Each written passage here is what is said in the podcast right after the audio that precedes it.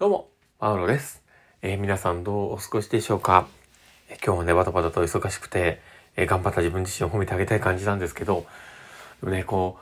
う、仕事がね、こう、すごく忙しかったりとか、やることが多かったらね、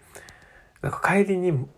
こう、いつもこうね、あの、 Voicy だったりとか、こう、 Radiotalk だったりとか、人の声を聞きながら帰るんですけど、もう今日はね、本当になぜか音楽をずっと聴いて帰りましたね。なんかもう、お腹、あの頭の中でもキャパオーバーだったんでしょうね。もうなんか無理ってなったんでしょう。なんか音楽ばっかり聴いてて、それも、あの、なんて言うんでしょうね、あの、僕大好きなのがサンバマスターが好きなんですけど、最近ね。えー、で、そのサンバマスターのね、こう、超前向きな曲をいっぱい聴きながら帰ってきました。ちょっと大丈夫か俺って思ったんですけど、まあそんな感じですね。まあちょっといい気を養いながら帰ってきた感じでございます。まあそんな感じですね。えー、今日は、えー、まあ僕がちょっとまた感じたこととか思ったことを、え、発信していこうかとは思っておりますので、最後までお付き合いいただけると嬉しいです。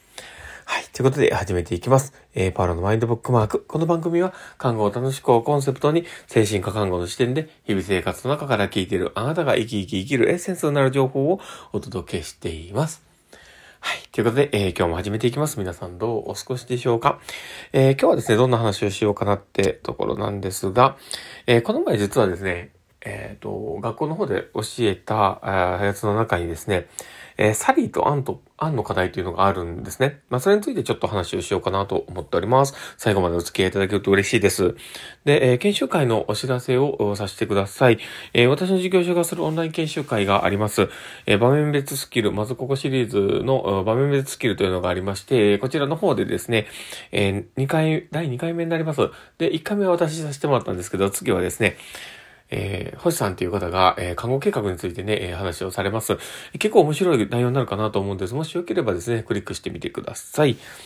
はい。ということで、えー、始めていきます。で、まあ僕ね、このサリーとアンの課題っていうのが、結構好きでというか、ああ、なるほどなって思うのがあってですね、多分全然知らない人はどんなのかわからないと思うんで、ぜひあの、ググってみてください。あの、えー、サリーっていう子とアンっていう子が、まあ主人公なんですけど、えっと、箱と、え、カゴがあるんですね。で、えー、そこはね、ストーリー仕立てになってて、えー、4コマか5コマぐらいのこうね、コマに分かれてて、えー、そこにこう書かれてはいるんですね。で、えー、まあ、それを少し今、一個ずつ読んでいこうと思っているんですけど、えー、サリーです、アンですっていうのがあるんですけど、サリーは、えー、バスケットを持っていますと。で、えー、アンは、えー、箱を持ってますと。で、えー、サリーは、宝物を自分のバスケットの中に入れておきました。で、サリーは出かけました。で、サリーがいない間に、アンはサリーの宝物をサリーのバスケットから自分の箱に移しました。サリーが、えー、帰ってきて宝物を取り出して遊ぼうとしています。サリーはどこを見るでしょうかという、えー、そういうのがね、こう4、えー、5コマぐらいのところで、こう映画描いているんですね。で、えー、まあこれって、あの状況をどういうふうにか、あの、まあ、把握してるかっていうところがあってですね、えー、まあ、こういったものを、えー、発達障害の子にね、やったりとかして、えー、まあ、認知の変化をこう見たりするんですね。で、まあ、これを、えー、まあ、どういうふうな質問をするかというと、まず最初に、ボールはどこにありますか？と聞くんですね。で、それがまあ、カゴの中なのか、箱の中なのか、箱の中なのかという話を聞くんですね。で、その時に、大体、えー、その、ボールがどこにあるかと言われると、当然その、アンがボールを、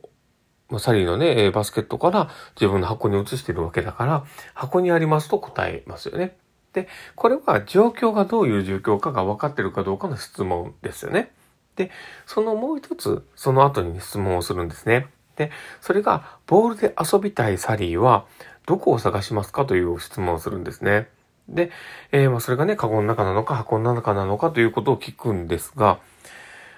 大体これを今のね、話の中で聞くと、サリーは、自分の隠した自分のカゴのね、カゴ、あの、バスケットの中を探すっていうのが、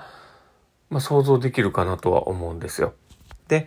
えー、で、実際、これが、あの、自閉症の子とかにこうやってみると、えーまあ、この状況を見て、えーまあ、2の質問、そのね、2つ目の質問の、えー、ボールでどこで、ボールでね、遊びたいサリをどこを探しますかという答えに対して、箱の中っていうふうに答える場合が多かったりするんですね。で、これはだ、なんなん、なんでそういうふうなね、えー、話が言っちゃうのかというと、えー、この、このね、問題っていうのは、他者を理解することの能力を、まあ、見分けるというか、えー、まあ、分かるための問題でもあるんですね。で、心の理論と呼ばれていたりするんですけど、まあ、そういったこう検査をするためのものなんですね。で、これってね、本当に面白いなって思うんです。で、状況的理解っていうところと、相手を理解した上での、えー、相手の立場に立った、えー、まあ他者理解というかね、他者の行動を読み取る力というのがいるわけなんですね。で、それは、あの、この問題でもさって言われると、大体の人は、まあ、あの、自閉の子であればわかんないですけど、まあ、あの、大体のね、あの、えー、人は、ね、2の質問でもカゴの中と答える人が多いんじゃないかなと思うんですね。で、この問題、サリーとアンのこの課題の問題であればすごくわかりやすいのに、これでわかるのに、なぜか、こう、人との話だったりとか、えー、人のやっている行動を理解しようとするときに、この心の理論の解釈というかね、そういったものが少しこう、届かない時があったりするんですね。面白いですよね。で、これって他者理解をこうやって、あの、図を見てね、こう考えた時に、あ、こういうことかって分かるにもかかわらずですよ。で、だけど、いざ自分たちが、えー、世の中で考えた時に、その他者の立場に立って理解できていないことに気づくっていうのが、なかなかね、本当に面白いなと思います。で、こういうのって、やっぱり、こう鍛えていかなきゃいけない能力じゃないのかなって僕は思うんですね。で、やっぱ人であるというかね、こう、あの自分自身が、えー、こういう人の社会の中で生きていく中で、やっぱり自分以外の人がどういうふうに見えていて、で、えー、こういうような客観的なね、えー、自分が見ている世界とどう違うのかということを、おまあ、理解をするね、力があるかないかで、すごくこう生きやすさが変わってくるなって思うわけですよ。で、えー、そういったものをね、こう考えると、あ、なんて素晴らしい、面白い課題なんだろうなって、これいつも思うんですね。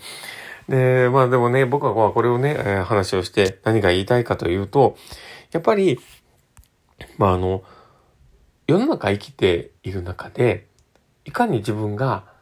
他者視点に立ててないかっていうことに気づかされるわけですよ。だから、あの、自分たちがいくら頑張って、えー、理解しよう理解しようと思っても、多分、踏み込まないとわからない部分まで多分踏み込まないんですよ、人ってね。面白いなと思うんだけど。で、こう、なんだろうね、その、一つ、こう自分のアクションだったり手間が多かったりとか、あとは、そこまで自分は、なんか、その、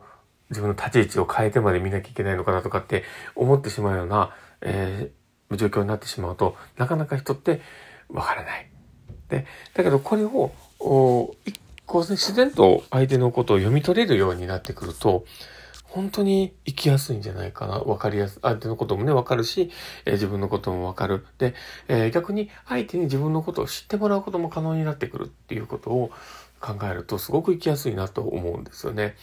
だから、あの、まあ、このね、サリーとアンの課題っていうことは僕はちょっと好きだから言っただけであれなんですけど、まあ、ぜひね、あの他者理解というか、あの、まあ、状況をね、相手から見たらどう捉えてるんだろうってことに、ちょっと意識を向けてみてもらったらいいかなと思ったりしています。それだけで見える世界が変わるかなと思ったりします。ということで、えー、今日の放送はこれで終わろうかなと思っております。えー、この放送を聞いて面白かったの楽しかったのなるほどなって思う方がいたら、ぜひ、えー、フォローいただけたら嬉しいです。で、えーあとね、あの、ラジオトークで聞かれてる方にとってはですね、フェイスマークとかハートマークとかネギとか、リアクション残せるようになってると思います。でもしよければ、リアクション残していただけると、えー、パールさんめちゃめちゃ喜びますので、どうぞよろしくお願いします。はい。ということで、えー、今日も収録を終わろうかなと思っております。で、私はこれからですね、